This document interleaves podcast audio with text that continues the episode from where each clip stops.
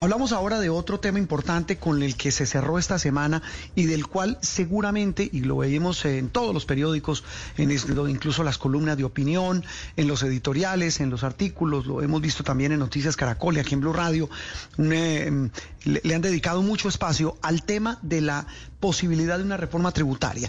¿Y por qué? Eh, por muchas razones. Esta semana el gobierno pues habló y lo muchos expertos aseguran, es la zanahoria y el, garrote. La zanahoria es que lo que se recaude de una eventual reforma tributaria o fiscal es para, entre otras cosas, aumentar los recursos que se les da a los más necesitados de Colombia, para paliar, para enfrentar esta crisis producto de la pandemia. Pero el garrote es que más gente dice quienes saben del tema, tienen que pagar más impuestos y se amparan en, la, en el informe que se conoció esta semana de una comisión de expertos internacionales que le entregó al gobierno su, su receta, mm, una receta con bastantes eh, recomendaciones duras, difíciles, donde entre otras cosas dice que eh, en Colombia eh, hay muchos retos para cambiar en su sistema tributario, exenciones que superan el 6.5 del Producto Interno Bruto. Eso en plata blanca representa casi 70 billones de pesos. Saludamos a esta hora de la mañana al doctor Juan Camilo Restrepo, exministro de Hacienda, exministro de Minas y, mm, repito, un gran conocedor de estos asuntos económicos. Doctor Juan Camilo, un gusto saludarlo hoy domingo en Sala de Prensa Blue. Eh, muy buenos días a todos ustedes. Me place mucho estar en este domingo en el programa con ustedes y con la audiencia. Eh, doctor Juan Camilo, ¿ya pudo, tuvo oportunidad de leer las recomendaciones de esta comisión de expertos? Sí, ya estoy, ya estoy terminándola porque es un informe grande y largo, pero he leído los resúmenes ejecutivos que ella trae y me estoy adentrando en los pormenores de las propuestas que han hecho estos expertos. Para usted, en, este momento de lectura de este informe, doctor Juan Camilo, eh, ¿qué es lo más llamativo, qué es lo más importante de lo que plantean como una, como una propuesta eh, para cambiar el sistema eh, tributario en nuestro país? Bueno, en realidad el informe de estos expertos no trae grandes sorpresas. Lo que hace es ratificar, validar y refrendar un análisis que la Academia Colombiana había hecho coincidentemente desde hace ya varios años. A saber, que nuestro régimen tributario está plagado de privilegios, que eh, de privilegios muy costosos para algunos, eh, que lo hace administrativamente muy complejo de manejar y que está llevando a la paradoja de que mientras más privilegios se dan por un lado, más hay que cargar la mano por otros a los pocos que pagan impuestos en Colombia. Entonces es un, es un informe interesante, se pasea impuesto por impuesto, exención por exención, ya valen casi 70 billones, hace una corrección de la cifra que se venía trabajando, pero sigue valiendo en cifras redondas 70 billones de pesos anuales, lo que es bastante. Eh, el gran punto es qué va a hacer el gobierno con este informe. El gobierno había dicho que se espera, eh, que estaba esperando el informe de los técnicos para ver cómo hacía su reforma tributaria que ya había anunciado varias veces. Bueno, ya llegó el informe, el punto es qué va a pasar ahora, cómo lo va a manejar, cuáles de estas eh, sugerencias va a aplicar y cuáles no. Y si es el momento, es el otro gran tema, si es el momento para aplicar algunas de estas recomendaciones de los expertos. Sí, tal vez una, doctor Juan Camilo, eh, el, el, de la opción mm, de, del IVA. Él, él dice, eh, y usted me corrige, la comisión dice, mire, es viable que el gobierno baje la tasa, pero que también sería mucho más efectivo una tasa estandarizada, es decir, cobrársela a productos que hoy no lo tiene. Y de hecho el gobierno ya pues lo ha dejado entrever, ha dicho, mire, esa tal vez es la columna vertebral de, de, lo que queremos proponer para recoger plata. Eh, en estos momentos, como usted lo dice, tan complejos, tan difíciles, ¿lo ve viable?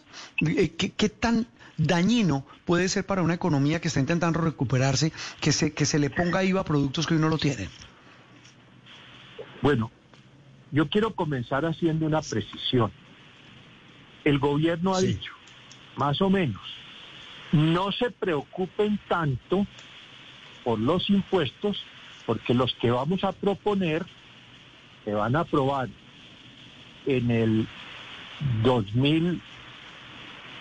2011, en el 2021, entran a regir en el 2022 y se traducen en nuevos recaudos en el 2023. Como quien dice, quien les va a sacar la plata del bolsillo es el próximo gobierno. Eso es válido para las modificaciones que se hagan en el impuesto a la renta, sociedades o de personas naturales. Pero eso que ha dicho el gobierno no es exacto con relación al IVA, porque el IVA es un impuesto de aplicación inmediata, de aplicación inmediata. De manera que si se cambia el IVA en un sentido o en otro, ahora podemos discutir en qué sentido, eso entra a regir instantáneamente en este año que se apruebe la reforma. Y entonces la gran discusión es si, estamos en el momento apropiado para cambiar las reglas del juego del IVA, cuando las empresas están produciendo grandes pérdidas o registrándolas, cuando hay un desempleo inmenso, cuando el, ahorro y, los presupuestos familiares están por el suelo, si, si es el momento de llegar con nuevas normas de juego sobre el IVA. Ese es lo que pasa es que sí, claro. más delicado de estas propuestas. Claro, lo que pasa es que lo, iba a interrumpir, doctor Juan Camilo, el gobierno mm, por eh, primero quiere mostrar es el efecto social de esta reforma que primero va a devolver el IVA a las personas de más bajos ingresos y hace esa, ese, ese cálculo que han hecho el ministro de Hacienda y sus viceministros eh, de, de, que, de que el IVA eh, terminan pagándolo por igual personas de altos ingresos y de bajos ingresos y a esos hay que devolvérselos y a los de altos ingresos hay que subírselo. Esa proporción, ¿usted cree que sí genera equidad eh, eh, de un primer momento, de un primer cálculo que usted pudiera analizar? ¿Realmente ahí sí hay equidad cuando se habla de esa aplicación eventual de ese cobro del IVA? Bueno, el gobierno ha envuelto o está envolviendo en papel celofán de política social el almendrón de la ancheta, que es más impuestos. Más impuestos a sociedades, más impuestos a personas naturales, más impuestos del IVA. Y esto lo está envolviendo piadosamente en unas ofertas de eh, algunas inversiones o gastos sociales, varios de los cuales ya vienen aplicándose, no los nuevos. Pero ¿qué es lo que ha dicho la Comisión de Expertos sobre IVA? Ha dicho, primero, lo que ya está en el 19% de tarifa general, déjelo allá. Segundo, lo que está con tarifas bajas del 5%, váyalo subiendo al 10, al 15%. Y no le ponga IVA a los alimentos. Eh, la comisión de expertos también aplaude el sistema de devolución del IVA que se está aplicando y que se escalaría en el momento de que se cobre más impuestos del IVA. Entonces, eh, ese, es, ese es el menú que propone la comisión de expertos. ¿Cuál va a adoptar el gobierno? No lo sabemos. La pregunta. sí.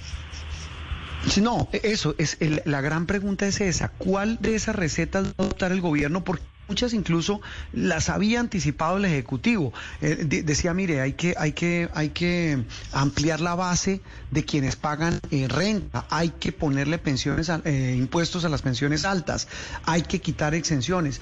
Pero tal vez ahí la gran reflexión para terminar, doctor Juan Camilo, es eh, eh, ¿le ve ambiente político? O sea, estamos a menos de un año, a un año exacto de elecciones legislativas, de las primarias, de los partidos y de los movimientos para escoger candidatos presidenciales. En pleno, en plena época eh, preelectoral, una reforma de esta que tanto en el Congreso. yo personalmente no le veo ningún futuro a una reforma que se meta con el IVA en este momento. Así haya la, la oferta de que una parte de ese IVA lo van a devolver administrativamente. ¿Y por qué? Porque este no es el momento para poner IVA en ningún país subiéndolo. Eh, es, el análisis de la comisión desde el punto de vista técnico es cierto y es válido. La base sobre la cual se aplica el IVA es muy restringida en Colombia. Solo se aplica el 50% en cifras redondas de los bienes y servicios que se aplican. Pero así usted excluya los alimentos de la canasta básica, hay una gran cantidad de bienes y servicios que si se meten con el IVA tienen que subirle las tarifas, si no al 19%, sea al 5, al 10 o al 15. Y yo soy muy eh, escéptico de que haya el clima político en el país para subir ahora el IVA. Y no creo que sea prudente. Mm. Creo que sería más prudente eh, esperar que, la economía esté un poco más esté convaleciente, que no esté en este estado de postración en que se encuentra y en ese momento operar con el IVA. Pero meterle IVA ahora a esta economía es, eh, eh, es, es, muy arriesgado políticamente. Yo creo que en el corto mm. plazo se pueden hacer otras cosas eh, más pragmáticas y más simples. ¿Cómo cuáles? Voy a mencionar dos. Sí. Echar para atrás, echar para atrás una iniciativa que tuvo y que la llevó a la ley este gobierno, que fue permitir que el pago de los impuestos municipales llamados ICA se pudieran descontar del impuesto a la renta. Eso le está costando cuatro billones de pesos al fisco nacional. Y la comisión inclusive lo menciona, esa es una de las cosas que, se, que se deberían devolver, porque hoy valen 4 billones, el año entrante cuando se pueda deducir el 100% van a, va a valer 8 billones de pesos. Entonces ahí tiene usted entre eso y la operación de venta de acciones de ISA a Ecopetrol, hay mal contados, habría casi 18 billones de pesos eh, para manejar esta fugia en que estamos viviendo.